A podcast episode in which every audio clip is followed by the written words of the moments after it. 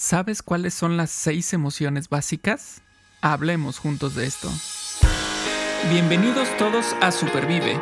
Un movimiento para vivir con más salud, felicidad y, resiliencia. Él es Paco Maxuini. Ella es Aide Granados. Y juntos y juntas hablamos de esto.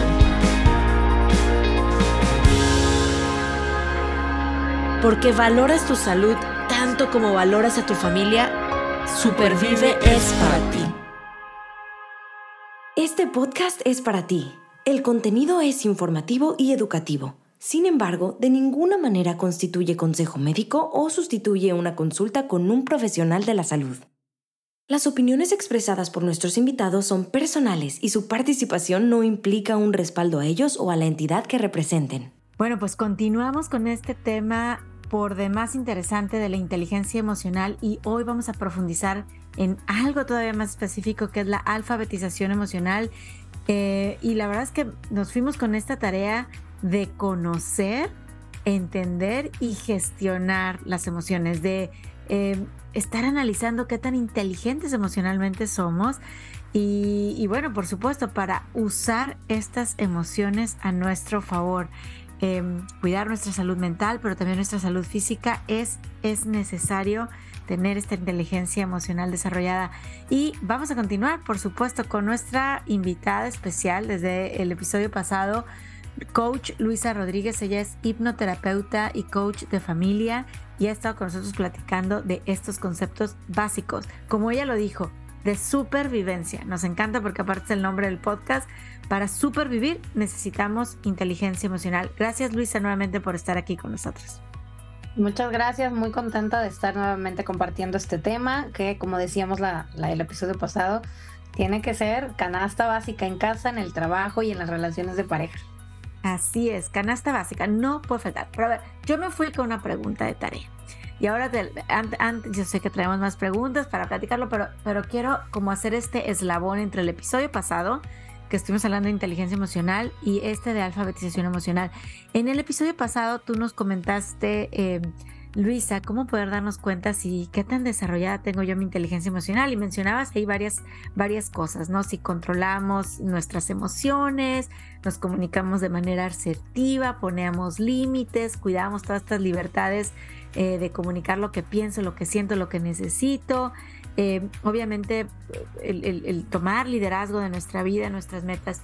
Y por ahí comentabas que los demás nos pueden ayudar, ¿verdad? A, hacer pues cada vez más grande la inteligencia emocional y yo también puedo ayudar a los demás. Pero ahí quiero preguntarte, ¿qué pasa cuando es difícil para mí, para una persona, recibir este feedback, esta retroalimentación, porque alguien me quiere decir, ay, se me hace que estás cojeando de, esta parte de inteligencia emocional.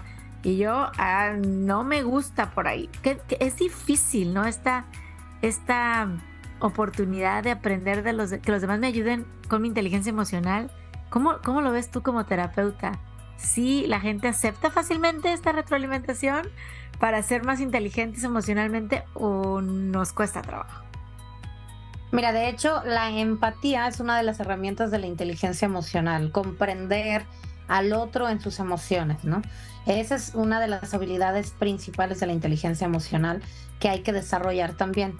Entonces, cuando las personas están dispuestas a abrirse a recibir el feedback, es un proceso que se camina. O sea, es cuestión de práctica, es cuestión de conciencia generalmente sí lo digo, necesita del apoyo de un profesional, un terapeuta, un psicólogo, un coach, el ayudarte a tomar conciencia de que tienes un reto por delante, sobre todo en el área de, inteligencia emocional, desarrollar tus habilidades. Las personas se prestan sí o no, depende mucho de la situación, porque también es, depende cómo me lo digan, es depende cómo voy a reaccionar. Hay dos, tres herramientas muy, muy básicas de comunicación asertiva. Una de ellas es hablar desde el yo. Es algo que siempre enseño en los talleres y en las sesiones one-on-one de coaching, ¿no? Depende cómo tú digas las cosas, es depende cómo las personas van a reaccionar. Cuando utilizamos alguna de las, de las eh, herramientas de comunicación efectivas, eh, por ejemplo, el uso del yo, la, la, disposición de las personas a recibir el feedback, incluso a negociar y hacer cambios, es mayor ¿Cuál es la herramienta del yo? Por ejemplo, cuando te digo, hay de cuando tú me gritas, yo siento que me estás faltando al respeto y me gustaría que cambiáramos esa dinámica. Fíjate cómo lo estoy diciendo. Cuando tú haces algo, yo hago, pienso, siento, dejo de pensar o dejo de hacer. Porque cuando me comunico con esta herramienta básica de comunicación, me responsabilizo por lo que yo pienso, siento, digo y hago. Qué diferente es si yo te diría, óyeme, cuando tú me gritas es porque tú eres una no sé qué, ¿no? Entonces yo desde ahí ya te estoy poniendo una perspectiva diferente de la situación y tu reacción va a ser diferente. Entonces, a tu pregunta, ¿las personas están dispuestas a recibir el feedback? Depende cómo se lo digo. Hay una frase muy buena o una impronta muy buena para todo tipo de terapia y coaching que es yo soy responsable de lo que digo, lo que pienso y lo que hago, pero no soy responsable como tú lo estés entendiendo. Entonces, cuando desarrollamos la empatía, que es una de las habilidades básicas de la inteligencia emocional, podemos comprender que todos estamos en diferentes niveles de inteligencia emocional y eso me permite ser comprensivo, ser empático, ¿verdad? Inteligencia emocional también es, y se lo enseño a mi hija de 6 años, a mi hija de 13, elegir tus batallas. ¿no? Algo muy fácil que le digo a mis hijas, cuando tú quieres un permiso, quieres algo en especial, si eres inteligente emocionalmente, jamás me lo vas a pedir en un momento donde yo estoy enojada o estresada porque la respuesta va a ser no. Eso es ser inteligente emocionalmente, eso es generar empatía. Si yo estoy viendo que la persona está en un estado emocional que no está, está secuestrado emocionalmente, que es algo que de lo que hablaremos también, no es inteligente querer entablar una negociación, mucho menos, perdón, una conversación, mucho menos pedir un cambio o una negociación. Entonces, para que las personas estemos dispuestos a recibir ese feedback, hay muchos se me fue la palabra, ¿no? Pero muchos ingredientes en la situación. Que la persona esté emocionalmente en control o por lo menos consciente, en un estado tranquilo. Y cómo me lo dicen, eh, también, por supuesto, influye muchísimo. Muy bien. Bueno, arrancamos entonces con inteligencia emocional y ahora me gustaría justamente hacer esta pregunta con respecto a qué es alfabetización emocional y de qué manera o cómo es que es diferente de la inteligencia emocional. La inteligencia emocional es todo el concepto, digamos, todo el aprendizaje en general sobre emociones. Una de sus herramientas es la alfabetización emocional. Yo diría que es la base de la pirámide. Si yo no conozco cuáles son las seis emociones básicas, es dificilísimo para mí desarrollar las otras habilidades de inteligencia emocional que son comunicación asertiva, empatía, liderazgo, ¿verdad? Entonces, la, la alfabetización emocional es la herramienta o la habilidad básica de la inteligencia emocional para aprender sobre emociones. ¿Qué es alfabetización? La palabra lo dice alfabetizarnos, conocer por lo menos las seis emociones básicas de todo ser humano y los pseudo sentimientos, que son aproximadamente 100 por así decirlo, porque luego de ahí se desprenden más de 5.000 emociones o sentimientos, ¿verdad? ¿Cuáles son los pseudo sentimientos? Cuando yo me siento ofendida, traicionada, engañada, decepcionada, abandonada, lastimada, herida, injusta. ¿Por qué pseudo sentimiento? Porque yo no puedo comprobar que tú me estés humillando o sea, es mi percepción de la situación. Por eso no es un sentimiento como tal comprobado, a menos que me humilles, literalmente. Entonces, en ese momento se convertiría en una emoción de enojo, porque estás pasando sobre mí. Pero antes de eso, todos tenemos percepciones de las personas y de las situaciones. A eso es a lo que llamamos en inteligencia o en alfabetización emocional pseudo sentimiento, porque no lo puedo probar. A lo mejor ella simplemente está teniendo un mal día y levantó la voz y yo me sentí ofendida, pero su intención no ha sido ofenderme. Solo está teniendo un mal día, pero yo me estoy sintiendo ofendida. Entonces es un pseudo sentimiento, ahora sí como lo decimos los abogados, hasta que no se compruebe lo contrario. Entonces cuando tenemos esta alfabetización, esta, este aprendizaje básico, seis emociones y pseudo sentimientos que dependen de mi percepción, ya estamos alfabetizados. Es como saber el abecedario y los números del 1 al 100. Digamos que es una analogía muy clara. Claro, como para hacer las operaciones básicas. Y, y ¿verdad? Así como que ya, ya ese es mi, mi, lo que tengo enfrente de mí y yo creo que es una, un tremendo inicio y me hiciste pensar eh, que muchas veces, más bien cuántas veces nos preguntan una, lo típico, hey Luisa, Paco, Aide, ¿cómo estás? Entonces, bien, bien. y, oye, nos quedamos en bien y eso para mí se me hace lo más corto de alfabetización emocional que puede existir, ¿no? O sea, cuando dices, oye, tengo seis, ¿verdad? Que tú ya no, no, nos las has mencionado desde el episodio pasado. Oye, estoy alegre, con miedo, triste, odio, asco, sorpresa. O sea, me da esta situación. Pero luego viene toda esta parte de los pseudo em, pseudo sentimientos eh, que me hiciste recordar las ruedas de emociones de varios doctores, ¿no? Plutchik, Edna, que, tú dices, sí, no, sí, pero, es que yo me siento, es un pseudo sentimiento, como tú dices, abandonada o humillada o confiada, o sea, porque puede haber agradables o desagradables. Y qué rica es nuestra vida al hablar con ese vocabulario, o sea, este Daniel Goleman, ¿no? Que dice que todas las emociones hacen nuestra vida rica. Digo, qué rica no es nada más, hija, ¿cómo te fue en la escuela? ¿Cómo te sientes? Bien, mal, sino que te puedes ir asustada, preocupada, ¿no? Siento como que ya nos, nos conecta de otra manera. Yo creo que eso va... no, eh, adelante, adelante. Y de hecho, algo rápido que quiero que no se escape es preguntarle a nuestros hijos cómo estuvo el día es lo peor que podemos hacer. Jamás te, todo el mundo te va a decir bien. Si tú quieres conocer a tu hijo, a tu hijo preescolar y a tu hijo adolescente o a tu hijo joven, jamás le preguntes cómo estuvo tu día. Rápidamente les voy a decir, emociones, ah, las emociones y sus sentimientos. Emoción de la alegría me hace sentir feliz, esperanzado, energetizado, emocionado, excitado, ¿ok? Enojado o, o, enojo me hace sentir iracundo, rabioso, cansado, estresado. Cuando tengo miedo me hace sentir temeroso, débil, em, preocupado, estresado. Cuando estoy, ¿cuál me falta? Eh, ira, ira. También cuando siento ira me hace sentir, eh, ah bueno, y tienen un mensaje rápido. Cuando siento emoción de alegría me dice que algo estoy haciendo bien con las personas o con mis acciones, que lo repita. Cuando siento miedo, la emoción del miedo me está diciendo hay algún peligro real o imaginario y tienes que ponerte a salvo, atacar o huir. Cuando siento ira, rabia, enojo, fastidio, quiere decir que alguien, algo o yo mismo estoy pasando por encima de mí, rompiendo mis límites y los tengo que volver a poner. Cuando siento tristeza, que estoy triste, cansado, decepcionado, eh, abandonado, quiere decir que perdí algo o alguien y necesito vivir mi duelo y aceptarlo. Cuando siento asco, quiere decir que algo o alguien me generan una sensación de incomodidad y de inseguridad y debo desasociarme, alejarme. Y cuando siento sorpresa, que decíamos el episodio pasado, es una emoción neutral, puede ser por alegría, debo repetirla, o por miedo, debo parar y ponerme a salvo. Fíjense, entonces ya hicimos alfabetización emocional. Cuando enseñamos esto y no lo sabemos de memoria, por ejemplo, cuando hablo con mis hijas, nunca les digo cómo estás. Les doy sentimientos de una emoción. Siempre pregunto, ¿cómo estuvo tu día?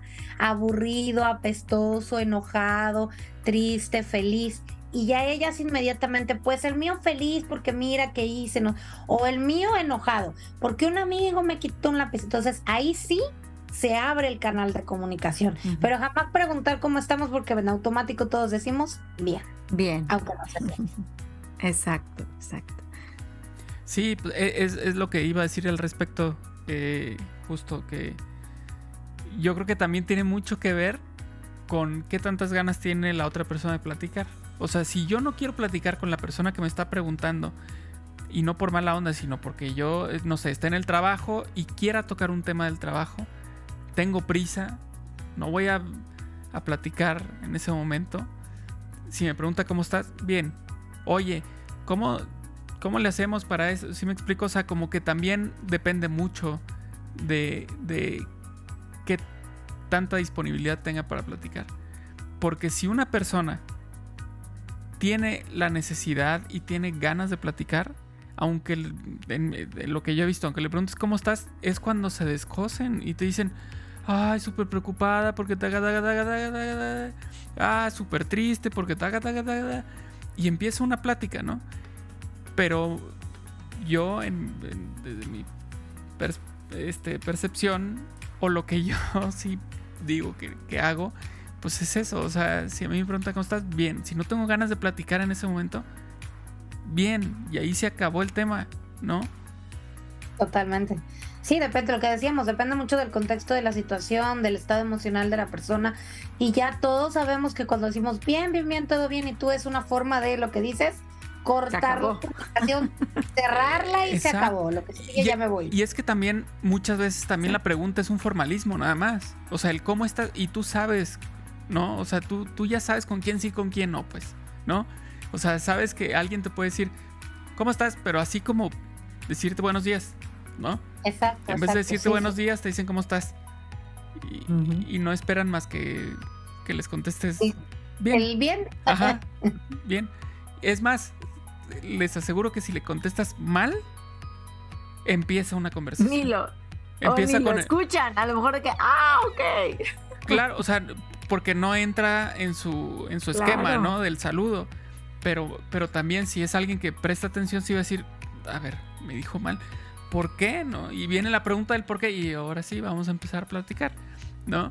Este, entonces, bueno, eso es lo que yo percibo con respecto al contestar bien. Cuando no queremos hablar en lo general, o como dices, como mera formalidad, ¿verdad? Es, es es algo muy automatizado en nuestras conversaciones en el día a día. Exactamente. Ahora, bien otra pregunta. ¿Cómo podemos aprender a reconocer y gestionar nuestras emociones de una manera efectiva? ¿Y, qué es eso de la ecología de las emociones? La ecología de las emociones, ecológico es un término que usamos mucho en terapia o en coaching que se refiere a que cuando yo actúo, tal cual lo dice la palabra, es ecológico, no te hace daño a ti, pero tampoco me hace daño a mí, o no me hace daño a mí, pero no, lo no le hace daño a nadie más. Entonces, cuando hablamos de la ecología de las emociones, estamos hablando de gestionar las emociones, porque yo me puedo sentir súper enojada, traicionada, herida, abandonada, y encuentro la manera saludable de expresarlo sin lastimarte de alguna forma, verbalmente, emocionalmente, bueno, ni se diga físicamente, ¿no? Entonces, ¿cómo identificar? Yo siempre lo digo, aprenderse de memoria las seis emociones con sus sentimientos, cuál es la función de cada una, qué nos pide hacer y actuar en consecuencia de eso. O sea, actuar. Si yo estoy sintiendo, ¿cuál es el problema más común con las emociones? Nos cuesta trabajo aceptar las pérdidas, hablando de la tristeza, ¿no? Yo tengo que aceptar, y no hablo solamente cuando una persona fallece, nosotros tenemos muchos mini duelos casi todos los días que no identificamos, ¿no? Perdí la ilusión de bajar de peso, de ganar un puesto, de subir, de que me aumentan el salario, de una meta que no cumplí. Entonces son mini duelos que a veces no sabemos identificar, no le damos el tiempo. Entonces cuando hablamos de cómo identificar o cómo poner en práctica la buena gestión emocional, la alfabetización emocional, es aprenderme de memoria casi prácticamente las seis emociones, qué son, para qué sirven, qué me pide hacer y actuar en consecuencia. Cuando estoy viviendo en incoherencia, porque me sé las emociones, ya lo oí en el podcast de Supervive, hasta me van a regalar la plantilla y de todos modos estoy sintiéndome enojada y en lugar de poner el límite, no lo pongo, ahí rompemos el, proceso de aprendizaje de las habilidades de gestión emocional. Poner en práctica la gestión emocional es de todos los días. Encontrar la forma de vivir en coherencia con lo que estoy sintiendo versus lo que estoy actuando o dejando de hacer o diciendo, dejar de decir. Es una práctica de todos los días. Cuando me doy cuenta que estoy muy estresada, muy cansada, muy fastidiada, muy enojada, no estoy siendo coherente no estoy siendo coherente, no estoy poniendo límites, no estoy viviendo mis duelos, no me estoy permitiendo vivir mis alegrías, porque el estrés hay que trabajar, hay que hacer aquí, hay que hacer allá. ¿Cuál es el, objetivo? Vivir en coherencia. Y eso nos cuesta trabajo, como decíamos, ¿no? La vez pasada muchas veces está, estamos conectados a las expectativas ajenas, expectativas sociales, a las expectativas de nuestro propio ego no equilibrado. Entonces, ¿cómo lograrlo? Es de todos los días. Preguntarme algo muy básico que pido siempre en las sesiones de coaching. Hazte la pregunta todos los días, antes de agarrar el celular, irte a bañar, ir a la tacita de café. Respira y pregúntate, ¿con qué emoción me despierto hoy? Porque desde ahí, desde ahí, ¿con qué emoción educas? ¿Con qué emoción le hablas a la pareja? ¿Con qué emoción llegas al trabajo? ¿Con qué emoción cierras una venta o no la cierras? ¿Con qué emoción vas intencionado a cumplir una venta y por qué no la cumples? ¿O por qué sí la cumpliste? Entonces algo tan básico, a veces lo olvidamos. ¿Con qué emoción me levanto hoy? Cuando yo tomo ese nivel de conciencia, pongo en práctica mi inteligencia emocional. Si despierto y digo, estoy enojada, porque no dormí o porque traigo un problema atorado con mi pareja o porque yo solita no he cumplido una meta y estoy, yo ya sé que todo el día voy a andar fastidiada hasta que en el transcurso del día me cambie la emoción. Pero fíjense qué nivel de conciencia, ¿no? Desde dónde estoy actuando. Y luego al final del día la misma pregunta, ¿con qué emoción cierro mi día? Entonces eso, eso es, ¿cómo podemos darnos cuenta? Práctica, práctica, práctica todos los días. Bueno, y de verdad tomen nota lo que nos está diciendo Luisa y lo que a mí me encanta los podcasts que lo podemos escuchar y reescuchar cuantas veces sea necesario, no se va a ir a ningún lado esto que nos está enseñando Luisa Rodríguez y, por supuesto ahorita al final nos va a decir cómo seguirla para seguir aprendiendo de, ella, pero bueno, aquí están las seis emociones básicas, alegría, miedo, tristeza, odio, asco, sorpresa. Y yo creo que de ahí empieza este camino y fundamento de alfabetización emocional. Gracias Luisa por en verdad em, empujarnos y animarnos a que ahí comienza todo, en el ABC eh, y, pues bueno, compartirlo con los demás. Ahora, ya casi, ya casi concluimos, pero al inicio del episodio pasado, tú comentaste algo que a mí me, me apasiona, que era que esta onda de la inteligencia emocional y de la alfabetización emocional iba o podía tener repercusión a nivel de nuestra salud mental, obviamente, pero también de nuestra salud física. ¿Cómo, cómo es que todo esto está relacionado? Platícanos. Es que las emociones es un, es un proceso biopsicosocial. Quiere decir que afecta nuestra mente, nuestra salud mental, afecta nuestro cuerpo, nuestra biología, porque imagínense, si constantemente estoy conectada al estrés, al enojo, al miedo, a la ira, ¿qué pasa con mi cuerpo cuando me siento así? Eh, retengo líquidos, mi corazón generalmente está acelerado, mi presión arterial está acelerada. Generalmente puede haber dos vertientes, o como de más o dejo de comer. Entonces siempre digo, multiplíquenlo esto por días, luego por semanas, luego por años. ¿Cuánto tiempo podemos someter a nuestro cuerpo a altísimos niveles de estrés? ¿Cuánto tiempo, cuántos meses, cuántos años podemos someter a nuestro cuerpo a un ritmo cardíaco acelerado, una mala alimentación o a la alimentación emocional, comer de más o dejar de comer porque estoy enojado, porque estoy cansado, porque estoy triste? Entonces todo tiene una repercusión en nuestros cuerpos, en nuestro cuerpo mental, emocional, energético, ¿no? Sí, nuestro cuerpo físico. Todo es multiplicable, yo así le digo. Que, versus multipliquen por semanas, meses o años cuando mi cuerpo está o cuando estoy sintiendo alegría, motivación, esperanza, ¿verdad? E, este, sorpresa, me levanto, hago ejercicio, agradezco, me concentro, cumplo metas, tengo una alimentación balanceada, ¿no? no estoy diciendo de dietas, no se, no, se trata de dietas, se trata de cómo lo que me nutre versus cómo por emociones. O sea, pregúntense si mis emociones o mis kilos son emocionales o mi falta de peso es emocional. Entonces, todo es multiplicable porque es un proceso biopsicosocial.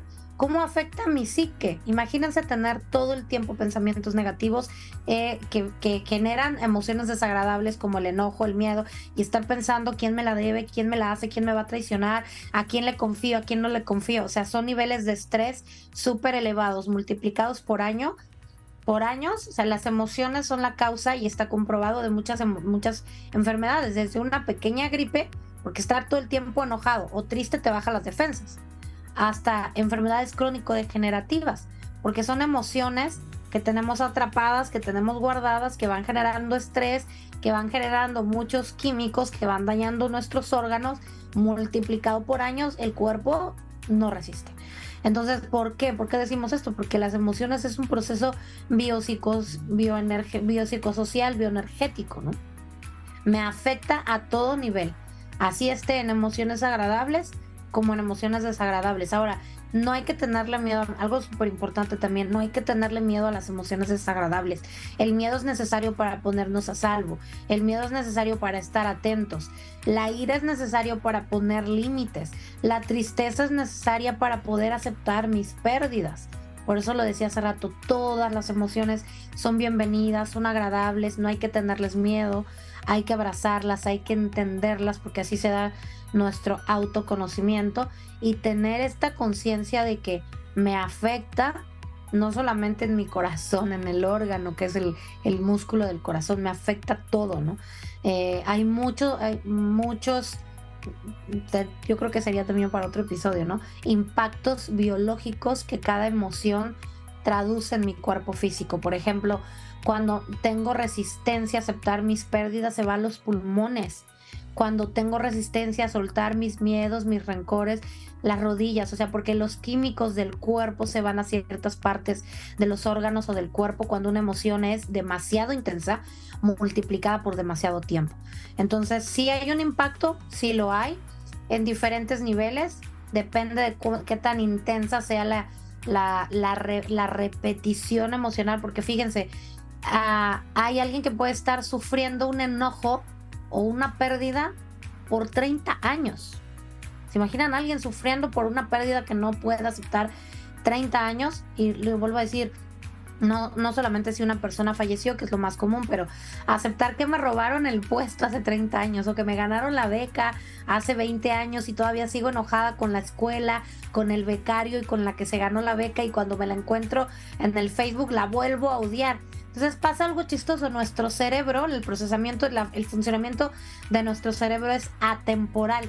Significa que el cerebro no sabe si estoy en el pasado o en el presente. Entonces yo puedo odiar a alguien por algo que me hizo hace 20 años y mi cuerpo físico se vuelve a programar para sentirse igual que hace 20 años. La pregunta es, ¿qué necesidad? Entonces es súper importante tener esta conciencia de hasta dónde impactan las emociones, su buena gestión o su mala gestión. Muy bien, muy bien. Eh, me gustó mucho lo que mencionaste con respecto a empezar el día y terminar el día.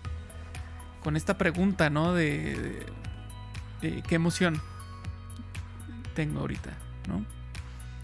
Eh, creo que, bueno, eso puede hacer que algunas personas lleguemos tarde a trabajar en lo que definimos cuál es la emoción que sentimos.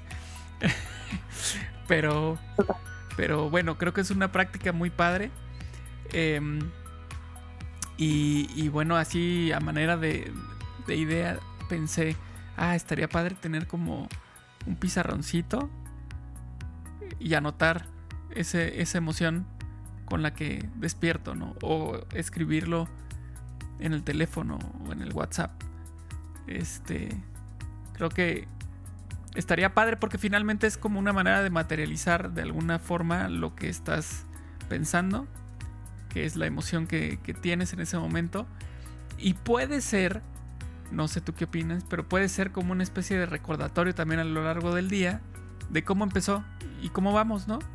Y eso, como tú lo decías ahorita con respecto al miedo o a la tristeza, también es positivo. O sea, si yo amanezco y digo, ah, amanecí con miedo.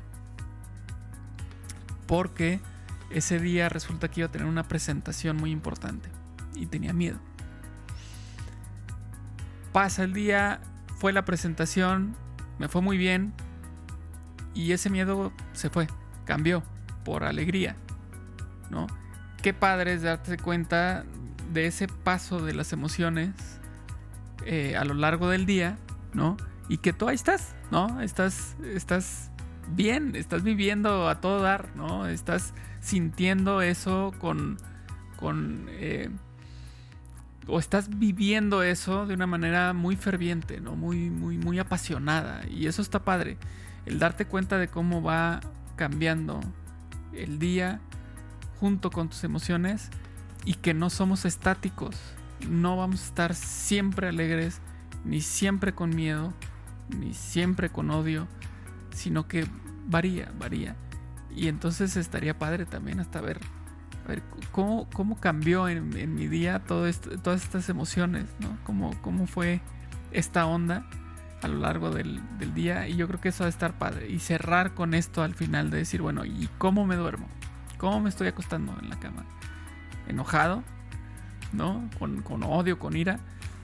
Eh, con alegría. ¿no? Eh, yo creo que es un ejercicio muy padre.